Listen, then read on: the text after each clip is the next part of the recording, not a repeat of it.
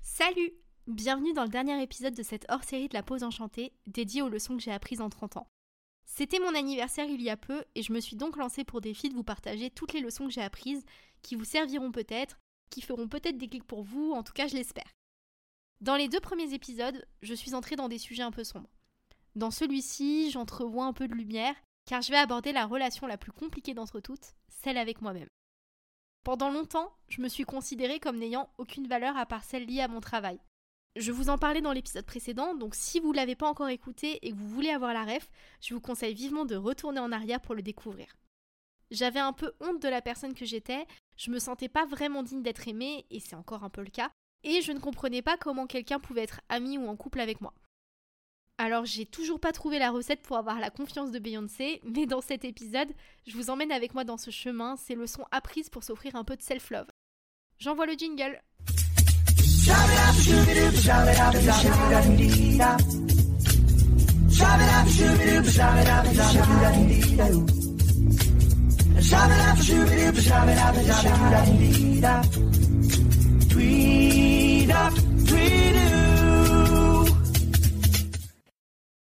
Tu as le droit d'avoir des défauts. Je suis contente de rédiger cet épisode avant de vous le sortir parce qu'honnêtement, les idées se bousculent un peu dans tous les sens dans ma tête et il m'est un peu difficile de trouver un ordre logique pour vous partager mes leçons de vie. Dans l'épisode précédent de cette série, je vous ai parlé très rapidement de l'un de mes mécanismes de défense face à ma peur de l'abandon, celle qui était de tout faire pour être une fille parfaite. Comme j'avais cette sensation horrible de ne pas être assez bien, d'être une mauvaise personne, je me suis mis toutes ces années des attentes irréalisables pour essayer d'être une version parfaite de moi-même. Être toujours gentille, aller toujours dans le sens des autres, respecter les personnes plus âgées que moi et leur donner toujours raison même si elles ont complètement tort. J'ai lissé tous les traits de ma personnalité en ayant l'impression que si je me montrais telle que j'étais réellement, je risquais de perdre tout ce que j'aimais, car ils m'aimeraient pas réellement. C'est un concept qui s'appelle le faux self et qui consiste à développer une personnalité qui n'est pas la sienne sans même s'en rendre compte. Je n'en avais pas vraiment conscience d'ailleurs, et je me laissais aucun droit à l'erreur.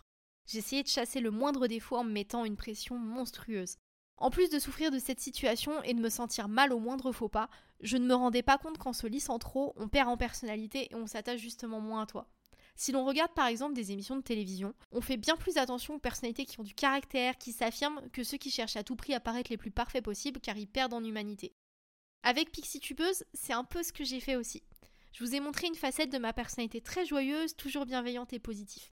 Et ça, ça fait partie de moi bien sûr, parce que je suis quelqu'un de très bienveillant envers les autres, je suis à l'écoute et j'ai beaucoup de respect et d'amour pour chacun d'entre vous. Mais par contre, dans la vraie vie, je suis quelqu'un de très angoissé et aussi de plutôt pessimiste la plupart du temps. J'ai un humour basé sur la répartie qui peut être parfois assez tranchant et que je ne monte jamais. Et je suis loin d'être la petite fille sage et toute parfaite que vous pouvez ressentir sur YouTube ou sur mes réseaux sociaux. Au fil du temps, peut-être à cause de la thématique Disney aussi, je me suis enfermée dans un certain personnage qui ne ressemble plus vraiment à ce que je suis aujourd'hui. Je pense d'ailleurs que ça fait partie des multiples raisons qui font que je m'éloigne de plus en plus de YouTube et de Disney d'une certaine façon aussi. Cette façade était de plus en plus difficile à supporter avec le temps pour moi, et ma vraie personnalité est remontée à la surface au fil du temps. Mais mon déclic final, ça a été l'année dernière, lorsque j'ai réalisé que ce que je m'étais infligé toute ma vie, dans le but de plaire à une personne très proche de moi, n'avait jamais servi à rien. J'ai toujours voulu être parfaite pour une personne qui ne s'intéressait même pas à moi, je ne faisais même pas réellement partie de sa vie alors que pour moi, il était au centre de mon monde. Alors à quoi bon? Je n'ai pas vraiment de conseils à donner ou d'explications sur comment j'ai fait pour me détacher de cette personnalité qui n'était pas vraiment la mienne, mais si je retiens quelque chose de tout ça, c'est que l'on aime généralement les gens dans leur entièreté, que ce soit pour leurs qualités comme pour leurs défauts. Donc si je peux aimer les autres pour ce qu'ils sont, je dois être capable de faire de même pour moi-même. Et ça, j'ai toute la vie pour y parvenir. Je suis introvertie. Alors là, comme ça, ça n'a pas l'air d'être une leçon. Mais cette leçon, cet apprentissage de moi-même colle à une réalité en particulier, celui de mes relations amicales qui ont toujours été un désastre. Je ne fais pas partie de ces gens fabuleux qui ont gardé leurs amitiés d'école et qui connaissent des gens depuis plus de 20 ans. Je comprends pas comment ils font d'ailleurs. Moi, mes amitiés les plus longues, elles datent de l'époque où j'ai commencé ma chaîne YouTube, ce que j'estime déjà plutôt pas mal. Lorsque j'étais adolescente, j'avais des amis de classe que je voyais à la récré, parfois le mercredi après-midi, mais ça s'arrêtait là. À cette époque, j'étais plus tournée vers les relations amoureuses que les relations amicales, et ça m'a porté préjudice plus d'une fois. J'étais dans une période assez sombre de ma vie et j'étais pas capable de donner assez pour réussir à garder mes amis de l'époque, sans forcément que ça me touche plus que ça d'ailleurs. Et puis j'ai grandi, et en 2014, en me lançant en tant que freelance, je me suis faite de nouvelles amies qui sont devenues mon premier vrai groupe de copines. On se voyait très régulièrement, on parlait beaucoup, mais j'annulais très souvent nos rencontres. Je parlais de mes problèmes de dos, trouvais parfois des prétextes bidons aussi, et je les appréciais vraiment, hein, mais parfois j'étais trop anxieuse pour aller les voir et j'arrivais pas à le dire de façon simple. J'avais l'impression qu'en leur disant ça, je serais trop bizarre et que je perdrais mes copines, alors je trouvais des excuses et j'annulais souvent. Honnêtement, avec du recul, je regrette d'avoir autant dit non, car tout cela a créé un fossé, et l'écart a fini par se creuser avec le temps. J'ai essayé de revenir et de faire des pas, mais c'était déjà un peu trop tard, et puis d'autres choses se sont passées qui ont vraiment fini par nous séparer. J'ai toujours pensé que j'étais quelqu'un de plutôt sociable, qui aimait la compagnie des autres et les dynamiques de groupe, même si j'ai toujours eu une meilleure amie avec un lien privilégié. Pourtant, j'ai justement du mal à me donner en amitié, et surtout de façon équitable. J'ai un lien privilégié avec chacun de mes amis, qui se connaissent pas forcément, et je suis incapable de donner une grande quantité d'énergie dans mes relations. Honnêtement, je ressens même pas forcément le besoin de voir les gens ou de prendre des nouvelles. Et je vous promets, hein, je tiens à eux. Mais il m'est compliqué de garder mes relations de façon globale et de les entretenir. Avec mon ancienne meilleure amie, je mettais énormément d'énergie dans notre amitié, plus que je n'en ai jamais donné à quiconque. Je me retrouvais dans son vécu et j'avais la sensation que je devais être là pour l'aider, la sauver, que j'avais le devoir d'être auprès d'elle. On se voyait très peu, même si on n'habitait pas très loin l'une de l'autre, mais on était en permanence connectés l'une à l'autre en se parlant très très très très souvent. On s'appelait pendant des heures alors que j'ai toujours détesté le téléphone, et c'était très angoissant pour moi. Cette relation fait désormais partie du passé, et même si j'en retiens du positif, je sais aussi que ça représentait un poids pour moi, car je donnais beaucoup plus que ce que je peux faire en réalité. Je trouvais ça très oppressant, même si je l'acceptais à l'époque. En fait, je suis introvertie. Et dans une société où être sociable est bien plus accepté, ce n'est pas si évident. C'est encore pire quand on travaille dans la communication. Je me dis très souvent que j'ai pas forcément très bien choisi ma voie, parce que je suis pas du tout à l'aise en public, je déteste échanger avec de nouveaux interlocuteurs, je déteste être au téléphone, réseauter. Pour vous dire, j'en suis même à un point où je longe les murs quand il s'agit d'aller aux toilettes pour croiser le moins de monde possible. Lorsque je faisais des rencontres en tant que pixie-tubeuse, les choses, elles étaient différentes parce que les personnes qui venaient me voir, elles apprécient mon travail, elles partagent une philosophie qu'on a en commun donc j'y vais avec confiance et je suis très heureuse d'échanger avec vous. Mais au travail, c'est une catastrophe et pendant les événements, c'est encore pire. Depuis que je travaille dans un bureau, j'ai la sensation d'avoir une espèce de jauge de sociabilité au-dessus de ma tête. Vous voyez la jauge des Sims? C'est exactement moi. Comme je dois échanger avec mes collègues, que je mange avec des gens le midi, bah je ressens absolument pas le besoin de contacter mes amis et de faire des activités après. Même recevoir des SMS, vraiment, ça me met au bout du rouleau. Je dois faire un véritable effort pour penser à prendre des nouvelles, limite me mettre des tâches à l'agenda pour y penser. Et plus le temps passe, et plus il me paraît impossible de multiplier aussi mes amitiés. Plus encore, j'ai découvert à mes dépens que je faisais de l'anxiété sociale. Lors d'événements publics, par exemple, je succombe à mes angoisses et je finis toujours par m'échapper. C'est de pire en pire, et ce même en ayant des amis ou même mon futur ami parmi les invités. C'est un problème où je n'ai pas encore trouvé de solution et j'espère que ce sera le cas un jour car c'est assez difficile à vivre au quotidien. Pour moi, réaliser que je suis une introvertie, c'est limite un coming out de ma personnalité. Parce que je sais qu'on me perçoit pas de cette façon et moi-même, j'avais même pas pris conscience d'à quel point c'était le cas. J'ai la chance d'avoir certains amis qui le savent et qui m'acceptent tel que je suis, mais d'autres relations plus anciennes ne sont pas au courant. Je les vois s'éloigner petit à petit sans me sentir capable d'essayer de les retenir parce que c'est vraiment au-dessus de mes forces. Je sais qu'à la fin, j'aurai pas l'énergie suffisante pour entretenir ces amitiés. Si vous êtes dans une situation similaire, si vous avez réussi à trouver des façons de résoudre ce problème, franchement, je suis preneuse. Là où j'ai de la chance, c'est que je rencontre de nouvelles personnes à mon travail qui sont en train de devenir des amis et qu'elles apprennent à connaître la vraie moi avec mes qualités et mes défauts, dont celui de ne pas être très sociable. Elles ne sont donc pas surprises que je ne prenne pas de nouvelles, elles me mettent pas de pression et je me sens dans un cercle de confiance. Franchement, je les en remercie parce que je me sens acceptée telle que je suis et j'arrive à en parler plus librement. Pour certaines personnes, entretenir des amitiés, c'est naturel et c'est facile. Pour moi, c'est un véritable parcours du combattant. Mais je suis heureuse des personnes qui composent actuellement mon cercle et qui sont pas déçues parce qu'elles pensaient que j'étais sociable et croient qu'en fait je les délaisse. Je ne me sens pas forcée de faire des efforts par peur de perdre mes amis, et ça, ça me fait un bien fou, même si j'y travaille encore. La communication, c'est la clé. Et justement, j'ai passé ma vie entière à fuir la confrontation parce que j'avais peur de décevoir, de perdre les gens et que je pensais qu'il était plus facile pour moi de prendre sur moi plutôt que de dire ce que j'avais vraiment sur le cœur. Et ça, c'est pas du tout un bon calcul parce que, raison numéro 1, ce que tu n'exprimes pas s'imprime.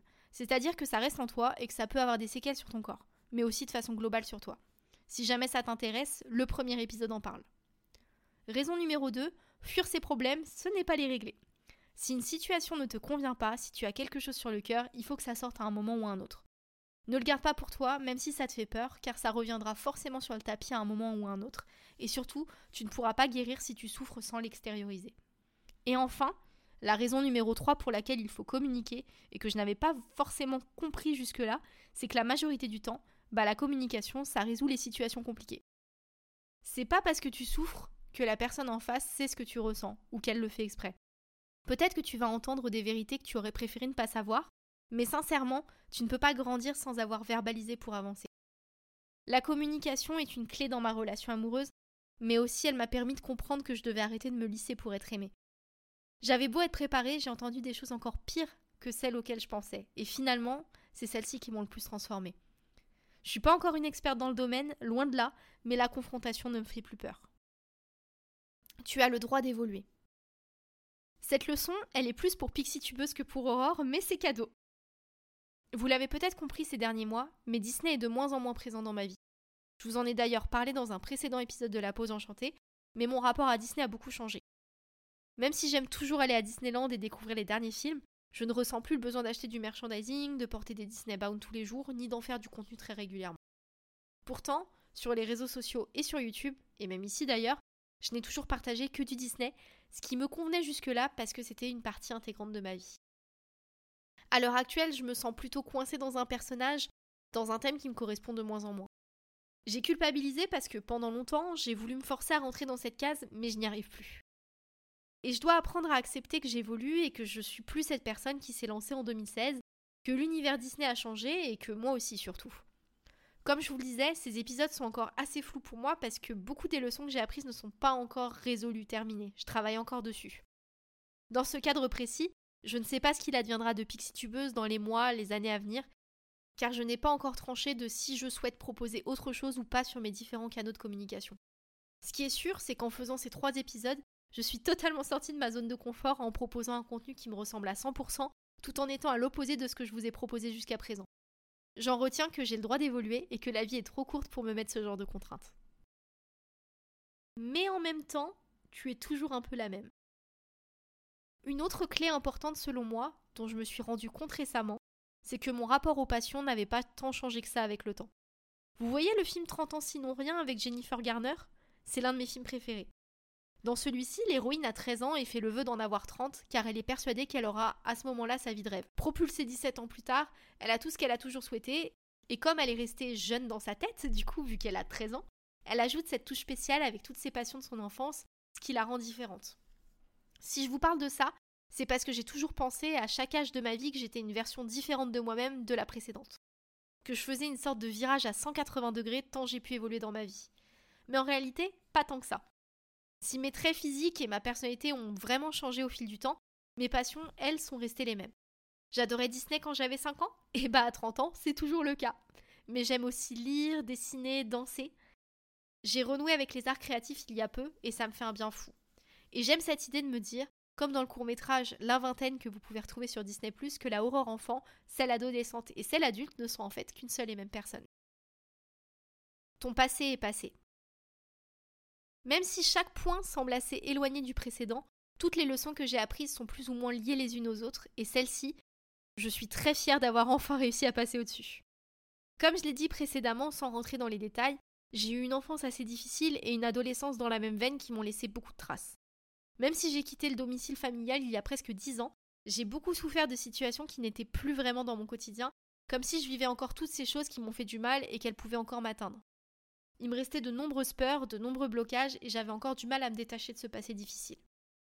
Pourtant, je me suis beaucoup battue pour aller de l'avant. J'ai été suivie par une psychologue, j'ai fait beaucoup de développement personnel, j'ai essayé de pardonner, je me suis reconstruite, j'ai fait des choses bien aussi dans ma vie. J'avais tout pour être heureuse, mais je n'y arrivais pas car je me sentais encore emprisonnée dans ce que j'avais vécu sans pouvoir m'en détacher. Et puis, en début d'année, j'ai eu cette conversation que je redoutais depuis toujours et qui a tout changé. J'ai entendu des vérités qui étaient pires encore que ce à quoi je m'étais préparée, mais qui m'ont permis de tirer un trait définitif sur tout ce que j'avais vécu parce que jusque-là, le chapitre n'était pas réellement fermé. J'avais pour habitude de raconter avant mes traumas d'enfance comme s'ils faisaient encore partie de ma réalité actuelle, comme si je pouvais encore les palper. Ils feront toujours partie de moi et mon histoire, comme des cicatrices qui resteront à jamais sur mon corps. Mais maintenant, mon passé appartient au passé. Je ne suis pas mon passé, même si les épreuves que j'ai pu vivre ont fait de moi la personne que je suis aujourd'hui. C'était difficile à vivre, mais je ne le regrette pas car comme je le disais auparavant, ces épreuves de vie m'ont permis d'apprendre des choses et d'être celle que je devais être. Maintenant, je me reconcentre donc sur le présent. Tu ne te laisseras plus guider par tes peurs. Je vais terminer par cette dernière leçon qui est pour moi l'une des plus importantes de ce podcast. Je ne veux plus avoir peur et je ne la laisserai plus guider mes pas, et encore moins la suite de ma vie. Il y a quelques années, j'avais annoncé sur la place publique que je ne voulais pas d'enfant. C'était bien avant de rencontrer tonton Pixie, car j'étais persuadée que je serais plus heureuse sans avoir de descendance.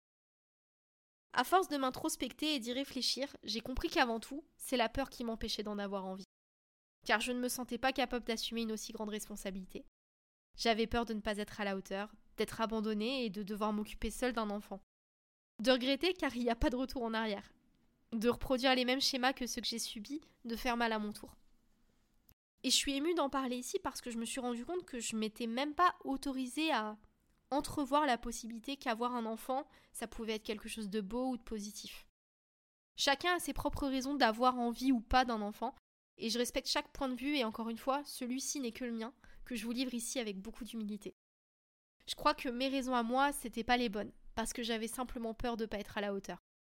Mon prisme est en train d'évoluer, car je m'imagine de plus en plus transmettre un peu de ma bienveillance, partager à cette future partie de moi ce que je sais, ce que j'ai appris et l'accompagner tout au long de sa vie, même si je n'ai pas forcément eu cette chance tout au long de la mienne. Et je crois que j'ai de plus en plus hâte, même si j'ai encore peur, d'arriver à ce prochain chapitre de notre vie. Je terminerai ce podcast par vous dire que durant toute ma vingtaine, j'ai redouté ce passage aux 30 ans. J'avais peur de ne pas arriver à certains de mes objectifs, j'avais peur du temps qui passe et de devenir vieille. Parce que non, à 30 ans, on n'est pas vieille, mais ça, on s'en rend compte quand on a passé 30 ans. Bref. Mais si je suis honnête, je suis actuellement la version que je préfère de moi-même. À l'aube de mes 30 ans, je guéris de mes blessures du passé, j'apprends à connaître et à aimer celle que je suis réellement, à me donner l'amour que je donne aux autres et que je mérite à mon tour de recevoir. J'essaye d'orienter la suite de ma vie pour qu'elle ne soit plus guidée par la peur mais par l'espoir, car oui, tout est possible. La seule limite est mon esprit, et j'ai enfin l'impression d'aller vraiment de l'avant. Les guérisons prennent du temps, mais le temps guérit toutes les blessures. C'est ici que se termine cette saison de la pause enchantée. À l'heure actuelle, je ne sais pas encore quand je reviendrai ici, ni avec quel format. Je me laisse le temps d'y réfléchir et de voir de façon précise ce que j'ai envie de faire pour la suite. Je vous remercie infiniment si vous avez écouté ces épisodes hors série, car ils sont profondément sortis de mes tripes. Je sais pas trop ce que vous allez en penser, s'ils ont provoqué chez vous une quelconque réaction, mais moi personnellement je suis fière de l'avoir fait et de m'être montrée aussi authentique. En attendant la suite, prenons soin de nous.